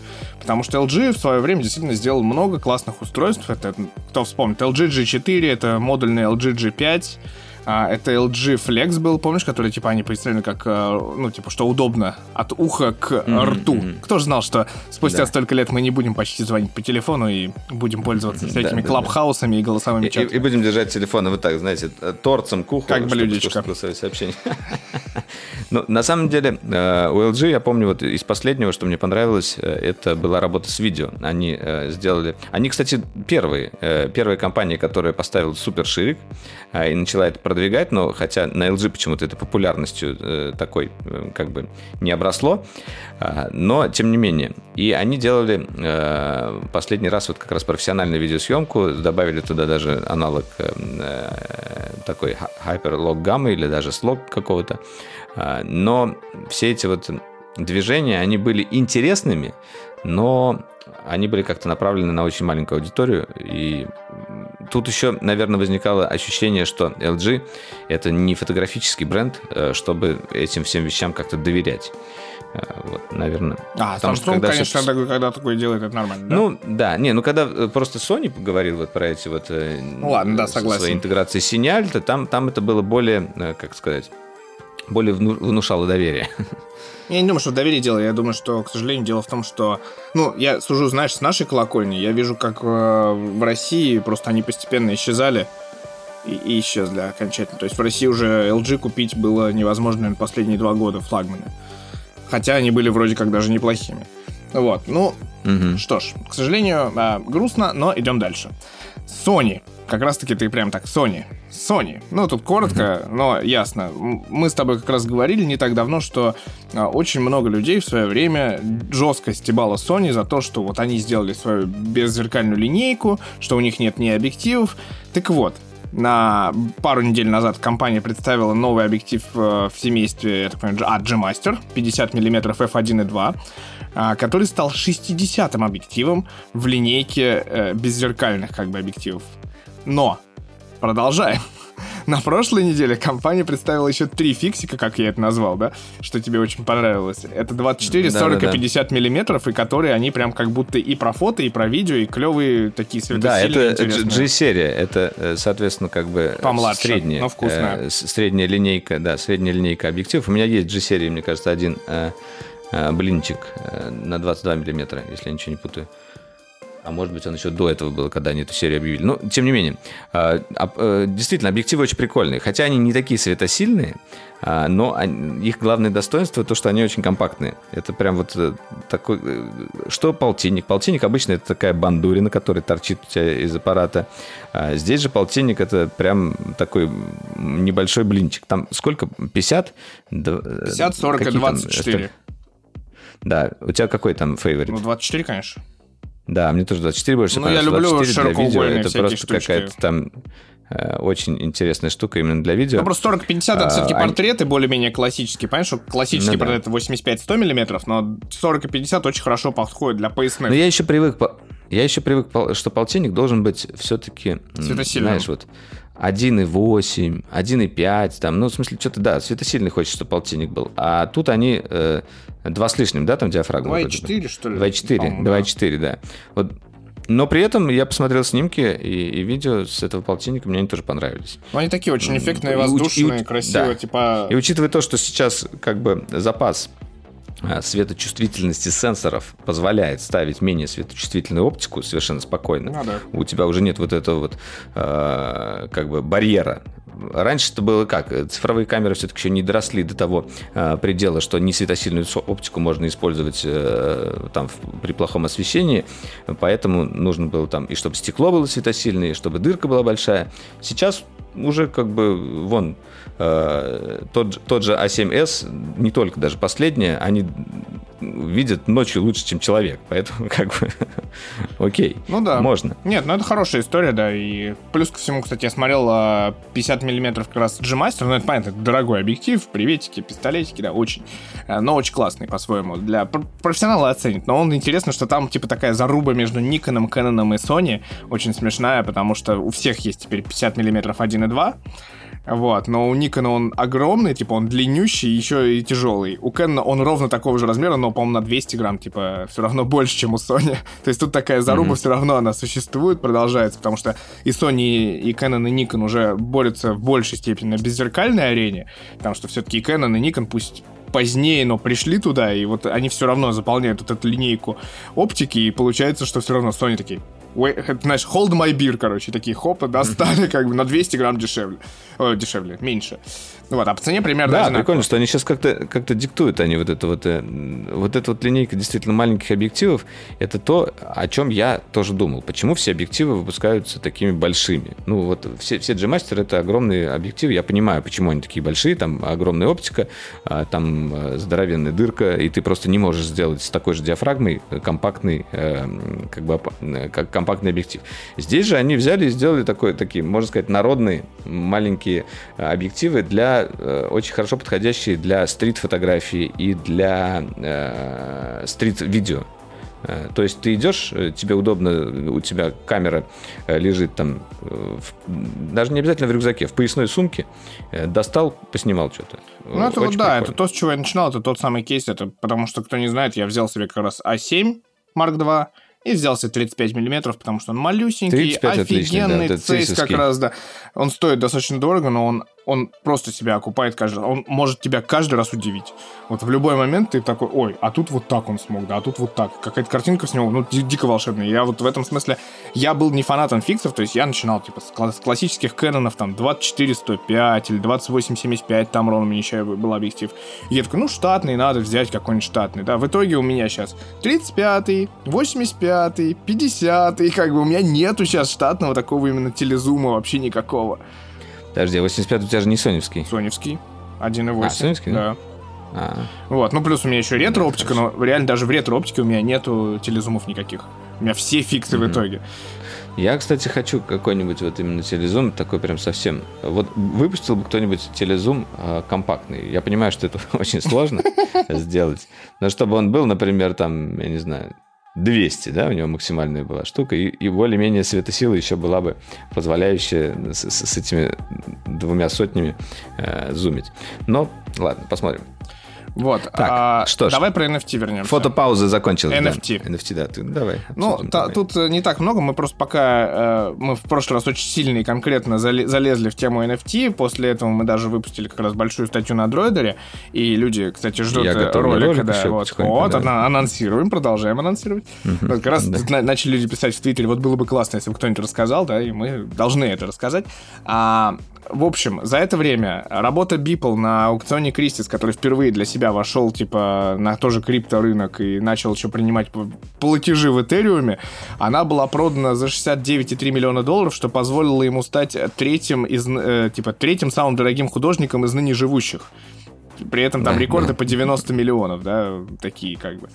И этот, этот рост мы, мы наблюдали просто э, в течение буквально э, полугода как это произошло. Просто человек э, в течение, я не помню, скольки лет, наверное, 10 или, может, меньше, э, просто фигачил по одной картине в день 5 в свой Инстаграм. Это значит э, больше 10 да, лет, 15, 15 лет. Да. Просто вот как бы у него была такая штука. Он фигачил, он работал, действительно как бы вкладывал в это всего себя. И при этом как бы до того, как он хайпанул там на вот этих вот Э, картинках с Трампом, еще с чем-то, о нем даже мало кто знал. Потом, естественно, он стал миллионником и так далее. Э, в Инстаграме его э, стали лучше знать. И только после того, как он вошел на рынок NFT, и стал самым продаваемым и самым дорогим художником внутри NFT, он теперь еще вошел в топ-3 самых дорогих художников в мире из, из всего. То есть вот этот вот рост произошел буквально у нас э, на глазах. И сейчас я вот читаю его твиттер периодически, он говорит, мне даже как-то неудобно, типа, э, Ребзе, что у меня так все хорошо получилось, и я хочу как бы вам дать это назад. Ну, в смысле, uh-huh. как бы, э, что, чем-то вам отплатить. Он, на самом деле, он выпускает некоторые как бы дропы, э, что-то, что-то продает, но очень сложно что-то купить. Э, все очень быстро раскупается, становится золотым, и я не знаю вообще, каким образом это, э, это возможно, но в любом случае стоит следить за его творчеством, э, и, возможно, он еще что-нибудь такое интересное выкинет. Э, вот. Я, кстати, хотел сказать про э, другого креатора, который тоже э, на NFT-арене э, начинал в самом начале. Его э, рисунок Бэтмена, я помню, был продан что-то тоже за какие-то большие, э, большие суммы. Э, буквально, когда в зачатках еще NFT было, это Жозе Дельбо, и вот он недавно делал как бы новый свой дроп на Nifty Gateway. Э, он выпустил туда серию из NFT-шек, и, и там он представил нового супергероя. Да, чтобы вы понимали, Джоз Дельбо это э, аниматор, э, точнее э, художник, который, э, по сути, э, внутри комиксовой э, истории присутствует, и он вот как бы один из э, тоже прародителей, создателей всех э, вот этих вот э, э чудо-женщин, э, Бэтменов, ну то есть э, DC вселенной. И вот сейчас он выпустил э, такого персонажа. Он выпустил, по сути, объявил о выпуске нового персонажа супергероя, которого зовут Сатоши the Creator. Это такой, знаешь, чувак, э, похожий на какого-то Айронмена немножко, летающий. Э, у него две светящиеся катаны и на груди такой здоровенный значок биткоина. Ну, понимаешь, ну, почему знаем, Сатоши, как бы, да. Са, Сатоши Накамото это как бы э, тот самый таинственный создатель биткоина, о котором мы что-то знаем, что-то не знаем и до сих пор не понимаем, правда ли это. Ну вот, и жив он, ли он, он вообще? представил. Потому что были да, шоу был, было несколько как бы работ, связанных с этим. Э, вот интересно, как они тоже зайдут на рынок, потому что если проводить параллель, например, с комиксами, это же тоже большая, целый большой мир, когда там первый выпуск появления там Э, нового, там, ну, например, Спайдермена, первые выпуски. Попробуй сейчас найди вот комикс, э, который был выпущен в то время, он будет стоить вполне возможно несколько миллионов долларов. Э, и так же, как вот история с марками или еще с чем-то. И здесь он тоже как бы представил вроде как новые персонажи. Если он будет развивать эту вселенную, он, может быть, даже какой-то комикс сделает про этого Сатоши the Creator или еще что-то. Тоже любопытно, как, как вот это вот все будет развиваться, и за этим интересно наблюдать, в этом как-то интересно участвовать. Но, с другой стороны, конечно, мир NFT сейчас уже гораздо больший порог входа имеет. Он дорогие работы там. Ну, вот э, был второй дроп, например, от Ройланда с опять с какими-то каракулями странными, уже посимпатичнее, чем первый. Я даже одну купил, э, но при этом она, э, как и вот в тот раз, она нифига не выросла в цене. Не знаю, она даже упала. То есть она стоила там тысячу долларов. Сейчас она стоит 500, например. Ну, ее продают. И что, с ней будет, что, не будет, это нужно смотреть. Э, в общем, тут все граничит на таком, э, на балансе между хайпом, мемами и, и действительно творчеством. И э, иногда даже бывают мемы вырастают больше, чем настоящее творчество, но, но при этом, я думаю, весь этот рынок тоже потихоньку фильтруется и превратится во что-то более такое, ну, Короче говоря, это, на это нужно время. Но с, как, с какой динамикой сейчас развивается это и сколько денег у, уже внутри э, NFT существует, уже внушает надежду, что это не лопнет как пузырь. Но, возможно, на хайпе оно вырастет, потом оно упадет, и потом оно устаканится. Вот, наверное, примерно такие у меня э, как бы соображения. Не, ну на этом фоне надо сказать еще как раз, что я подготовил новость про пачку чипсов Pringles со вкусом крипто чего-то там, которая была продана там за 500 долларов, да, изначально, и сейчас, наверное, уже выросла в цене. И еще прикольная история про кроссовки Gucci, как мы, как ты знаешь, э, сколько стоят кроссовки Gucci? Несколько там десятков, сотен, там, тысячи долларов, да. Вот, но в формате виртуальных их можно купить за там 12 долларов, а если быть еще более прошаренным и купить их на сайте белорусском, ну, то есть, типа, ребята, которые это создали, которые это оцифровали и создали эту модельку, они берут, по-моему, за нее 9 долларов.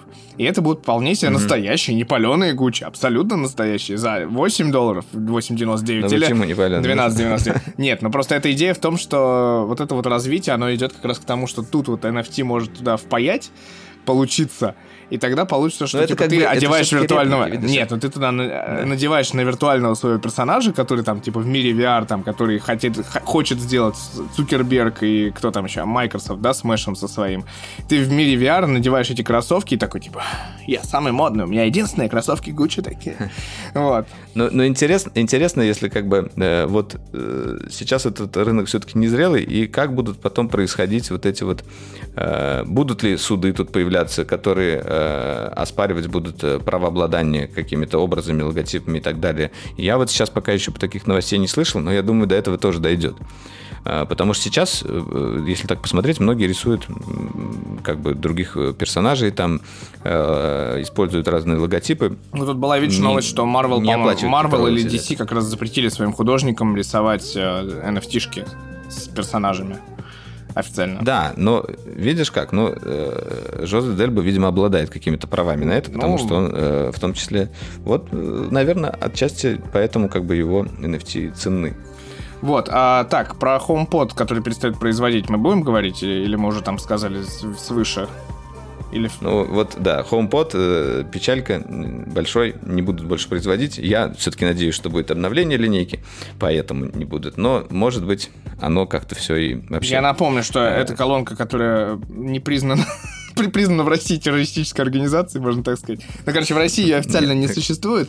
Вот, как и маленьких колоночек. Видимо, фокус пошел на маленькие колоночки, потому что они, видимо, летят как горячие пирожки, потому что они стоят, типа, 99 долларов, и все хотят их расставить в миллиардных количествах по дому. А большая, как бы, ну, ну не надо, видимо, Apple сейчас этого. Типа, как-то... Либо будет действительно какое-то большое обновление, там, может быть, по осени мы увидим, типа, огромный лом продуктов от Apple, там, включая AirTag, включая iPad, включая iPhone, естественно, новый. Еще заодно HomePod, помните, там, или огромный какой-нибудь, еще больше, там, саундбар HomePodовский, еще какой-нибудь там. Может, что придумают, как бы, куда поиграться и что с этим сделать. Дальше, возра... Э, продолжаем. Про Apple кратко, топы Apple идут в суд против Epic Games. Более того, Тим Кук, который обещает выступить в суде, а, призывает выступить в суде также обратную сторону Тима Суини. Да, Тима Суини. Вот, и, в общем, там э, чуть ли не в мае будет какая-то реально королевская битва. Вот это будет реально батл рояль. Потому что там mm-hmm. и Крейг Федериги заявлен, и э, Тим Кук, и Фил Шиллер. То есть там, типа, все настоящие и предыдущие топы Apple, они будут там. И будут бороться за право э, комиссии, так сказать, своих. Вот, а Epic со своей стороны будет бороться как самые честные на свете парни, как парни в а, светящихся доспехах, они будут за то, чтобы а, Apple, корпорация зла, брала меньше денег с людей.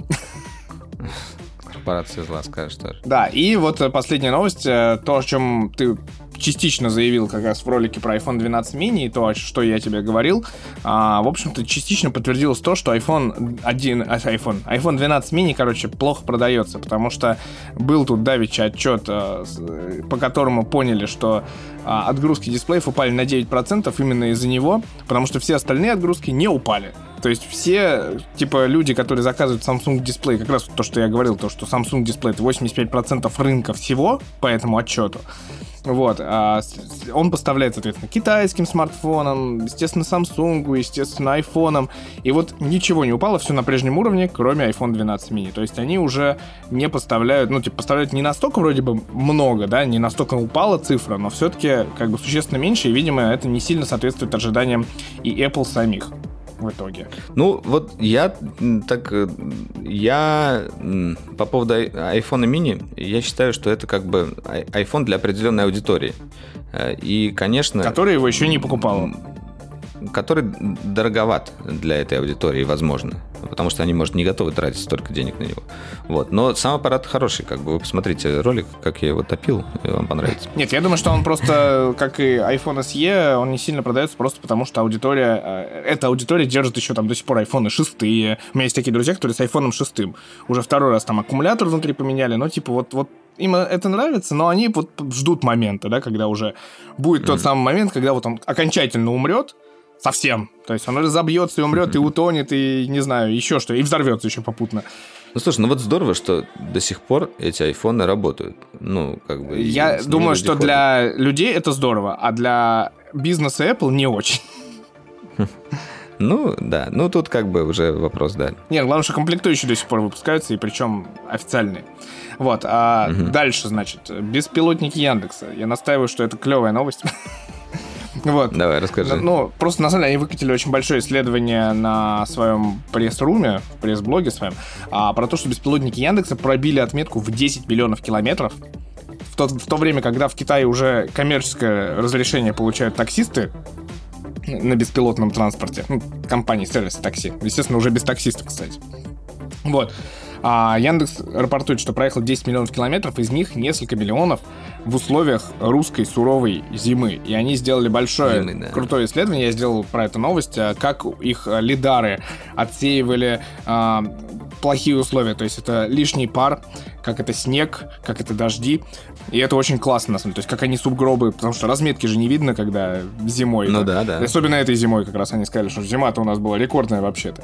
Вот, и это прикольно. То есть у них э, накат по городу весьма большой. Причем они говорят, что все в условиях большого города. Очень, очень много всего в условиях большого города, поскольку они ездят по Москве, они ездят на своем полигоне, они ездят э, в Казани, да, в технопарке, где-то там в тех краях. Да. Вот, и в общем, ну, они продвигаются, и вроде как говорят, что, может быть, даже к следующему году или к концу этого будут официально приняты какие-то уже а, возможные а, пилотируемые поездки с пассажирами официально. Это здорово, да. Я, я вот недавно был э, тут э, в автосалоне э, Теслы и пораспрашивал немножко про автопилот, как раз у них. Э, оказывается, в Европе все-таки автопилот э, полноценно не разрешен, так же, как и в Америке, например.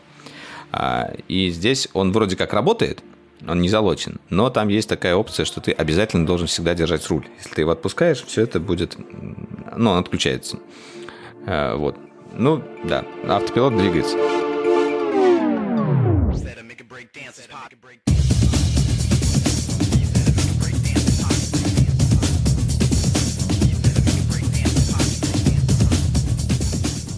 Поскольку у нас сорвался с утра подкаст э, и сейчас, в данный момент, пока мы пишем этот подкаст, идет гонка Формулы-1, первая в сезоне. Тут надо сказать, что неделю назад вышла третий сезон документалки Drive to Survive, которая посвящена прошлому сезону Формулы-1, который типа приоткрывает все тайны. И на самом деле это одна из самых классных, э, красиво снятых и интересных документалок именно вот в плане спорта, который соседствует тут, наверное, с Last Dance про Майкла Джордана. Всем рекомендую, 10 да. серий, можно посмотреть, очень клево, очень... Э, в этом году она показывает, какая, какие осиные гнезда являются команды, знаешь, какие боссы там, типа, все такие лицемерные, такие за спиной, что говорят иногда. Вот, ну, типа, это клевый сериал, Интересно. хороший, интересный, всем рекомендую. Netflix, Drive to Survive, который в России почему-то назвали Drive выживания, хотя, естественно, более правильное и логичное название это что-то там, типа, гонки на выживание или ехать, чтобы жить, там, ну, какие-то такие что-то, типа, чтобы... Ну, да, там игра слов небольшая должна быть. Да. Я, на самом деле, не так давно посмотрел, давно откладывал этот фильм, это «Форд против Феррари». О. А, великолепный просто фильм, а, как раз описывает а, вот это вот то, как компания Ford, компания, которая э, делала автомобили исключительно для потребительского сектора, и вот в, в такой как бы спорт а, они не совались, и в, в, в то же время они никак не совались в настоящие вот эти вот гонки. Э, и как вот у них произошел вот этот перелом, как появились Форды под названием Шелби, кто такой вообще Шелби, и очень интересная история. На самом деле, вот просто до, до муражек этот фильм меня продрал. И посмотрите, если пропустили вдруг. Нет, тут самая интересная история в другом. И актеры великолепные, как бы. Очень хорошо. Вот самая интересная история, ну, типа, в, ре- в реальности она немножечко переврана, прям достаточно сильно, на самом деле, переврана. Вот, а там вся история, да, вокруг Ford GT40 крутится. А, но самое интересное, что если хотите посмотреть прав, правди, правде в глаза, да, правдивую историю увидеть, то то ли в Гран-туре, то ли в Топ Гире был сюжет а, Джеймса Мэя как раз про Ford GT40, и как раз он там типа в 15 минут вложена вот вся эта история, которая на самом деле еще более да. правдивая. Ну, ну это тоже неплохо, но, но, но если вы любите как бы Кристиана Бейла, Мэтт Деймона, они там просто великолепно играют, и, ну, ну, не знаю, это просто хороший фильм, даже если не Нет, оценивать хороший. его с точки зрения исторической а, правдоподобности, а, просто тот фильм, который я с удовольствием когда-нибудь пересматриваю. Нет, он просто, да, вот. действительно очень хороший фильм. А, давай к технологиям. Dyson. Dyson. Dyson. Dyson. Неожиданно. Да, Dyson сделал Dyson, пылесос кстати, да, я недавно, я недавно пилил сторис, что там э, Dyson GDA, это вот э, James Dyson Awards, э, в этом году сейчас начинает тоже собирать заявки э, выпускников вузов. Это не реклама, я просто уже э, два раза был э, судьей на, на этом конкурсе. Очень интересно смотреть на работы, э, которые туда присылают, и они действительно крутые, э, и очень сложно бывает сделать выбор мы стараемся как можем с другими судьями. Суд, судьями. Возможно, в этом году я тоже буду э, в судействе участвовать. И если вы вдруг э, выпускник технического вуза, и э, после выпуска не прошло вроде как бы условия там 4 года, если я ничего не путаю, то можете попробовать. Это можно выиграть какой-то грант на разработку своей идеи. И, в принципе, даже если вы ничего не выиграете, все равно можно как бы засветиться со своим проектом. Вот. Да-да. Вот, а, да, но тут интересно, что как раз Dyson выпустил новый пылесос с лазером. Причем лазер зеленый, и из этой новости я на большей степени почерпнул, что, оказывается, человек больше всего и лучше всего видит и воспринимает зеленый цвет. И вот э, как раз... Именно да. так. Мы, мы, когда вы про экраны рассказывали, самые большие э, э светодиоды, э, ну, самое большое количество, это как раз зеленых экранов. Понятно.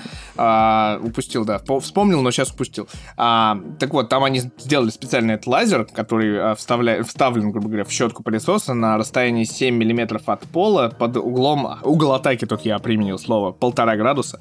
Вот, и он подсвечивает как раз всю пыль, и ты как пылесосишь и видишь, где она, типа, спряталась. Вот, э, называется он D Dyson V17 Detect. Плюс ко всему они еще сделали модель Omni Glide, которая во все стороны там ручка поворачивается и такая легкая, клевая, классная. Правда, стоит, как всегда, для Dyson типа 700 и 400 евро. Соответственно. Ну, вот да, я, я согласен, что пылесосы Dyson стоят дорого, но один раз взяв пылесос, пылесос Dyson, уже не, не перепрыгнешь ни на какой другой, потому что мы вот уже с Dyson сколько? Я когда при, принес домой, э, э, у меня Аленка сначала такая, ну, как настороженно отнеслась. Потом, когда начала им пользоваться, все, она сказала, что это вообще лучшая компания, это э, лучший пылесос и вообще большой респект. Потом еще я подарил ей фен, вот этот дайсоновский тоже дорогущий, но тоже очень клевый. И они, конечно, маги и кудесники в мире всасывания и выдувания. И промышленного дизайна. Так себе сказал. Да, промышленного дизайна. Да. Вот теперь это точно не реклама после твоих слов. Да. А если еще у вас есть э, коты, то это особенно хорошо, потому что... Потому что котов тоже можно всасывать и выдувать. Да. Ну, коты, кстати, не боятся у нас Дайсона, но при этом шерсть боится. И это правильно. А, так вот. Кстати, я нашел классный способ э, пылесосить. Э, надеваешь наушники с шумодавом, Хотя он и не такой шумный, но все равно надеваешь наушники шумодавом, включаешь музыку и пылесосишь. Это такой нормальный релакс. Рассказывай мне какие-то странные такие истории, как люди пугаются, когда их в этот момент трогают, потому что там слушаешь или подкаст, или музыку, или какой-нибудь там типа это вебинар, да, вот как вот сейчас модное слово вебинар, обучение, аудиокнигу.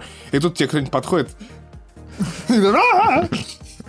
в общем, такой себе. Да. Так, эм, давай э, проговорим про VR-контроллеры от PlayStation новые все-таки.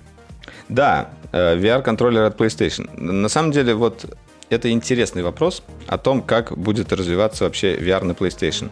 А, изначально а, компания выбрала достаточно странный путь по развитию VR. Они э, сделали вот это позиционирование за счет э, светлячков, которые находились на шлеме, который всегда у нас находился на а, DualShock до того, как вышел э, новый DualShock. И плюс еще у нас была такая штука, как маракасы, которые тоже светились, и весь этот цвет улавливался камерой, и за счет этого происходило вот позиционирование. Давай сразу дополним, что эти самые маракасы, PS Move, они были представлены представлен еще к PlayStation 3.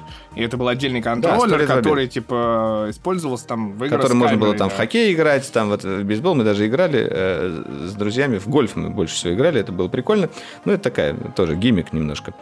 Э, и что же, что же делать им сейчас? Они понимают, что вот точности вот, это, вот, вот этого позиционирования недостаточно, а, и они видят, как развивается VR-рынок. Это э, сейчас существует два основных э, развития а, ну, такого фиксирования, позиционирования контроллеров и самого шлема. И это первый а, базовые станции. Вот у нас э, Э, самый, наверное, такой, э, самая, самая известная станция, над которой работали Valve в том числе, э, которая используется в HTC Vive. Там первой и второй версии есть. Их нужно поставить две в комнате, и они будут вот эту инфракрасную штуку рисовать. И получается самое точное позиционирование контроллеров, и их даже видно за спиной. И второй подход — это Э, за счет э, широкоугольных камер, которые расположены на шлеме, и они видят э, руки, и на вот этих вот самих контроллерах обычно стоят какие-нибудь инфракрасные маячки, которые светятся глазом, глазом они не видны, но сам, сам шлем видит, и таким образом производится позиционирование. Это менее точное, но при этом это гораздо более удобная в использовании технология, потому что, например, тот же Oculus Quest, это просто шлем который не нужно ни к чему подключать, просто его надеваете, а, контроллеры видят, никакие базовые станции ставить не надо, в любом месте а, можно этим воспользоваться, играть, э, там, я не знаю, заниматься какими-то еще вещами, а, совершенно все нормально. Вот. И как же теперь э, в этот рынок, уже созревший, наверное, относительно, войдет PlayStation со своим VR? Тут возникают вопросы. И буквально на прошлой неделе или на позапрошлой компания выкатила вид своих контроллеров, а, которые мне больше всего, наверное, напомнили э, как раз контроллеры от э, Oculus. Ну, они похожи немножко визуально. Я бы сказал, да. Ну, тут, Хоть... то есть есть какой-то расчет на улучшение в плане трекинга явно, да? Но тут надо дополнить, что до этого были новости, что, скорее всего, в 2021 году не будет никакого анонса обновления VR-шлема. И как бы они уже сказали, да, он у нас там готовится, мы уже дев-киты собираемся рассылать. И то же самое они сказали про контроллеры, кстати. То есть, скорее всего, все-таки речь идет о недалеком будущем, 2022, скорее всего, год. Вот. Э, но внешний вид контроллеров такой футуристичный, казалось бы. А при этом защита кулаков такая есть, присутствует. Защита кулаков есть. Да, и приятно то, что они сделали вот finger touch detection, то есть можно как бы дотрагиваться, я так понимаю, возможно, даже каждый палец детектится, но при этом э, я так понял, что там нету э, вот такого же трекинга всех пальцев, как на контроллере от Vive, вот этот Knuckles. Э, потому что там же, как они сделали, контроллер крепится к твоей руке, и ты можешь его практически отпустить, то есть разжать руку, и э, получается, что можно работать рукой так же, как в обычной жизни. Ты там сжал пистолет, у тебя все пальцы сжались. Ты можешь даже каждый отдельно, каждым отдельно пальцем что-то делать. И это очень хорошо демонстрировалось внутри Half-Life Alyx, когда люди э, играли даже на пианино с помощью этого контроллера, нажимая разными пальцами. Посмотрите ролик, если не видели. Э, я очень надеялся, что э, PlayStation сделает что-то в этом роде, чтобы был э, трекинг всех пальцев. Здесь они сделали трекинг именно finger touch detection, так называемый. То есть, куда ты прикоснешься, каким ты пальцем прикоснулся. Как это будет работать, посмотрим. Я думаю, что все-таки очень речь идет о том, что надо сделать э, как бы хорошо, но при этом надо сделать не очень дорого. И вот это вот да, как бы да, самая да. большая проблема Sony была и с первым шлемом, и будет со вторым, скорее всего, потому что...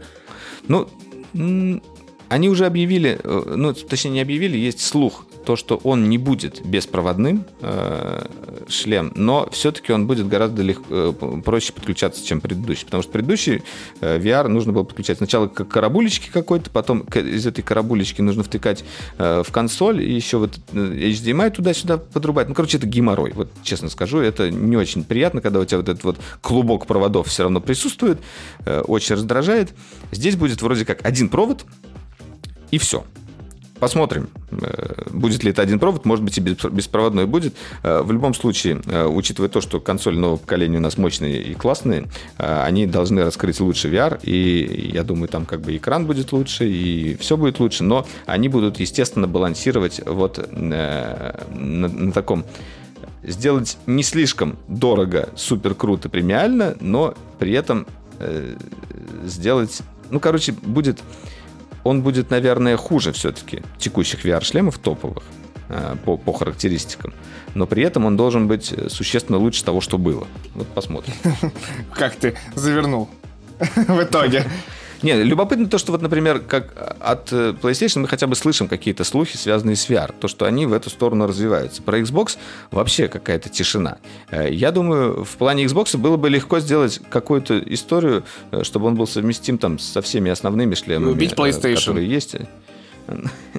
Но они, наверное, будут продвигать свою вот эту mixed reality от Microsoft, что меня немножечко... Я думаю, что они настолько обжигались в свое время с Kinect, что они не будут думать очень предельно как-то, как это реализовать. Они посмотрят, как получится у PlayStation, а потом сделают... Э, потом ничего не сделают, скажут, нафиг тратить на это деньги, у нас есть Game Pass, пацаны, все.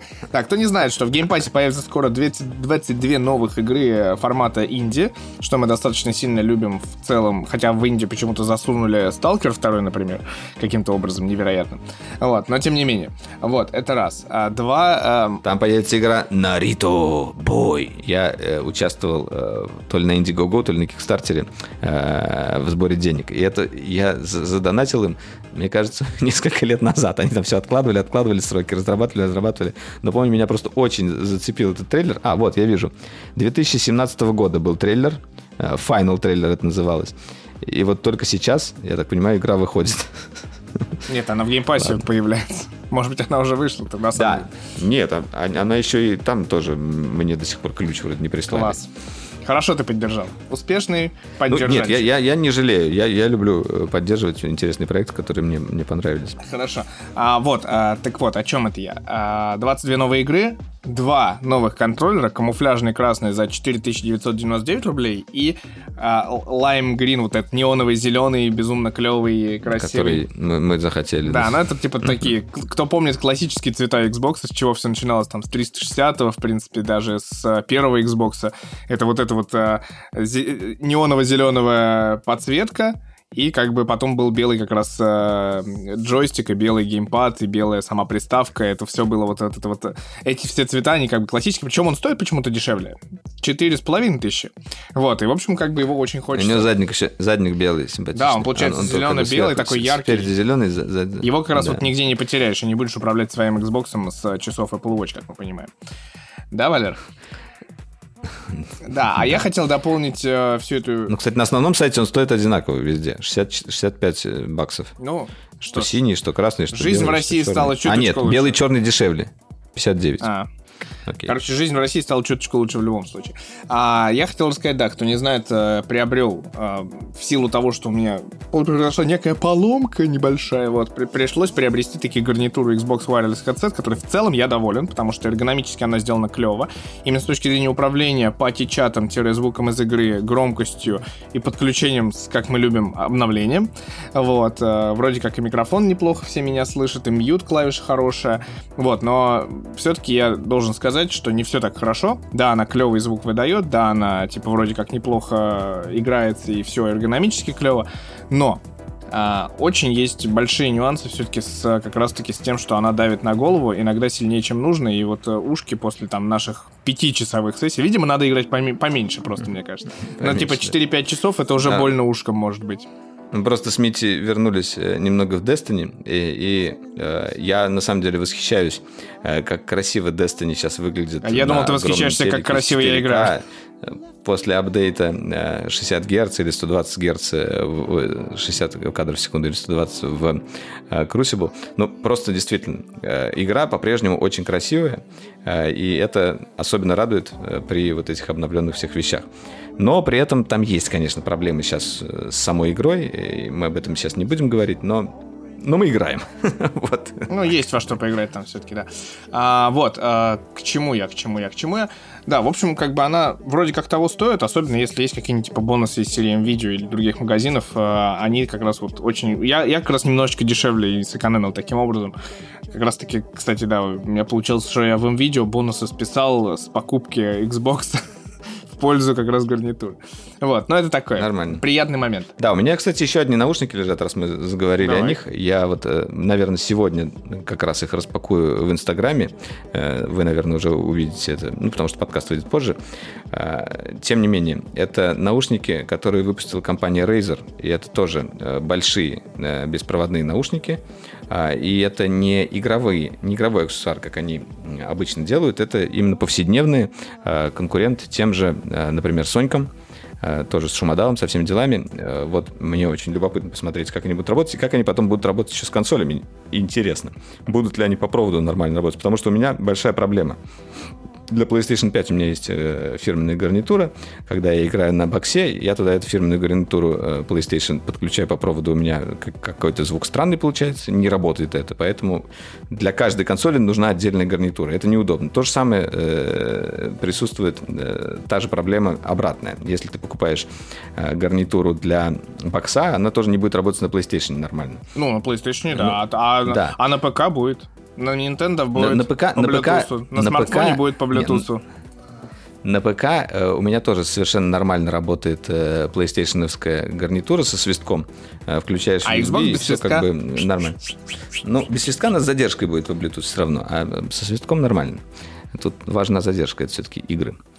Ладно, давай перейдем э, к аниме выпуска. Я же в этот раз подготовил аниме давай. выпуска. А, я в этот раз не буду ничего рассказывать вам о сюжете, потому что даже вот первую серию, если рассказать, уже это будет спойлер. А, но расскажу немножечко вообще о сеттинге и что это такое.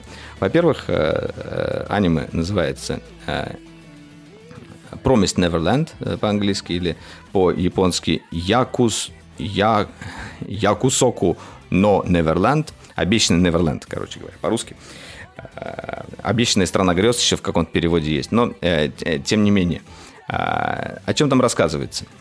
Там нас сразу знакомят с таким очень Э, приятным, радужным местом, где дети растут в большой семье, там очень много детей разных возрастов, и у них есть э, женщина, которую они называют мама, она за ними следит, они там едят, э, играют в догонялки, у них какие-то такие прикольные стратегические игры, всячески развиваются, и в том числе они сдают периодически какие-то тесты чтобы выявить, кто из них самый умный. И вот там три главных персонажа. Э, два мальчика и одна девочка, а, они сдают эти тесты лучше всех остальных, они как бы самые умные там. А девочка, она достаточно сильная, один мальчик, он очень умный, и третий мальчик, он такой какой-то немного хитрый стратег, скажем так. Э, и вот в один, ну и периодически, из, это как бы приют, и периодически из этого приюта детей отдают э, на усыновление. Они с ними прощаются, и потом от этих детей не приходит уже никаких вестей и писем, а, связь с ними теряет. Дети как бы тоже задают какие-то вопросы насчет этого, но, в принципе, продолжают жить вот этой вот своей безоблачной жизнью. А, но буквально вот в конце первой серии они узнают такую правду о том, что на самом деле происходит, которая немножечко так взрывает мозг, э, и у них остается такой э, выбор, э, как, как выжить, э, что делать дальше, э, бежать или что-то делать еще. Э, и вот, так, такой зачин. Больше я ничего не расскажу. Нарисовано аниме очень круто. Вот мне такая рисовка нравится. Она немножечко кажется детской, может быть, но са- са- сам по себе сериал совершенно не детский. Как бы не, не тешьте себя надеждами. Там как бы и кровище, и все остальное будет. И наверняка Роскомнадзор бы его запретил. если, если посмотрел, не знаю. Но, в общем, да, Promise Neverland э, э, рекомендую к просмотру. Возможно, многие уже смотрели, потому что э, сама аниме 2019 года, уже два сезона вышло. Я вот сейчас э, к второму приступил. Э, welcome. Окей. На этом фоне еще хочется сказать, что вы не поверите, но «Игра престолов» разжилась, похоже, еще тремя спин -оффами. То есть, кто э, хотел э, посмотреть «Игру престолов», а после этого узнать э, историю повести о Дунке и Эге, потом еще узнать «Дом драконов» и посмотреть анимационный сериал, не переживайте, я, вам еще предстоит еще три сериала посмотреть. «Девять путешествий», «Блошиное дно» — это прям сериал для Валеры, как бы, судя по названию. Вот. И «Десять тысяч кораблей». Так вот, э, «Девять путешествий» — это история путешествия Корлиса Вилариона, который бороздит моря и океаны на корабле под названием «Морской змей». Одно из главных его путешествий — место под названием Пентас, которое находится внизу Вестероса. Классно. Это все, что известно о нем. Оно вроде как уже даже сформированная идея. Там у них есть э, шоураннер и сторителлер. Можно так назвать. Ну вот, «Блошиное дно» — сериал о самом бедном районе Королевской гавани. Кто помнит, э, где сбегала Ария Старк и где как раз этот кузнец работал, Бастард. Вот, вот это вот «Блошиное дно», насколько я понимаю. И 10 тысяч кораблей. Где э, проходилась э, голой королева? Может быть, нет, она там везде проходила. Она везде ходила голая. Ах, королева. Э, так вот, 10 тысяч кораблей расскажет об истории воинствующей королевы принцессы Лемерии, которая отправилась в Дорн и стала женой местного лорда Морса Мартела. Или Мартела. Вот. В главных ролях Иван Дорн. Да, похоже на то. А, вот, ну и главное, что вот, собственно, только про первый сериал известно, что есть какая-то шоураннер-команда, да, типа про два других пока такой, типа слух. Вот, но пока что речь идет о том, что кроме «Игры престолов» мы увидим еще 6 сериалов, при том, что «Игра престолов» закончилась в 17 году, да? И с тех пор мы слышим это про спин и все время.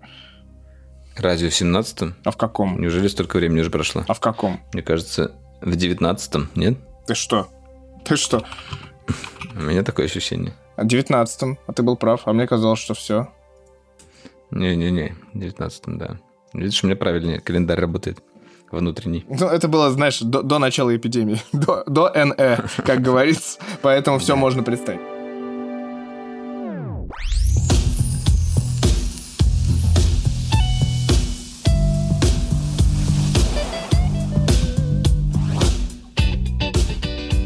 Так, а на самом деле, на самом деле, у меня, у меня все, потому что пивка выпуска... Я планировал, что мы утром запишем, утром закончим, и я не придумал пиво. Ну, ты уже выпил? И Нет, я ничего не выпил, я просто не планировал в итоге ничего, и как-то не собралось. Э, что-нибудь надо будет рассказать интересное в следующий раз, мне кажется, про это все. Без пивка выпуска, друзья, пейте только вкусные напитки, и, и как бы мы ни к чему не призываем.